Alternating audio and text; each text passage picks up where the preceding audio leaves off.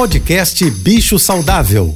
Fique agora com dicas e informações para melhorar a vida do seu pet com a veterinária Rita Erickson, mestre em comportamento animal. Olá, boa tarde a todos, espero que estejam bem. Atualmente, a internet está repleta de vídeos divertidos, engraçados, com pets, mas a gente precisa ficar muito atento. Em diversas situações, é muito claro que o animal não está confortável. Nem sempre os seres humanos são capazes de ler, de entender o que, que o animal está querendo dizer com a expressão facial ou com a expressão corporal, já que eles não falam. Mas quem tem conhecimento em comportamento animal percebe. É a expressão do olhar, é a lambedura dos lábios, um bocejo, o afastamento do rosto, como se o animal estivesse realmente querendo sair daquela situação.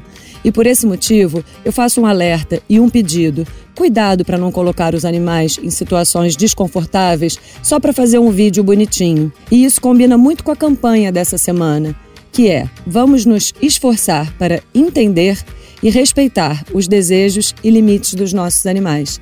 Se você quer saber mais sobre cães e gatos, me siga no Instagram, ritaerickson.veterinária. Um beijo e até amanhã. Você ouviu o podcast Bicho Saudável.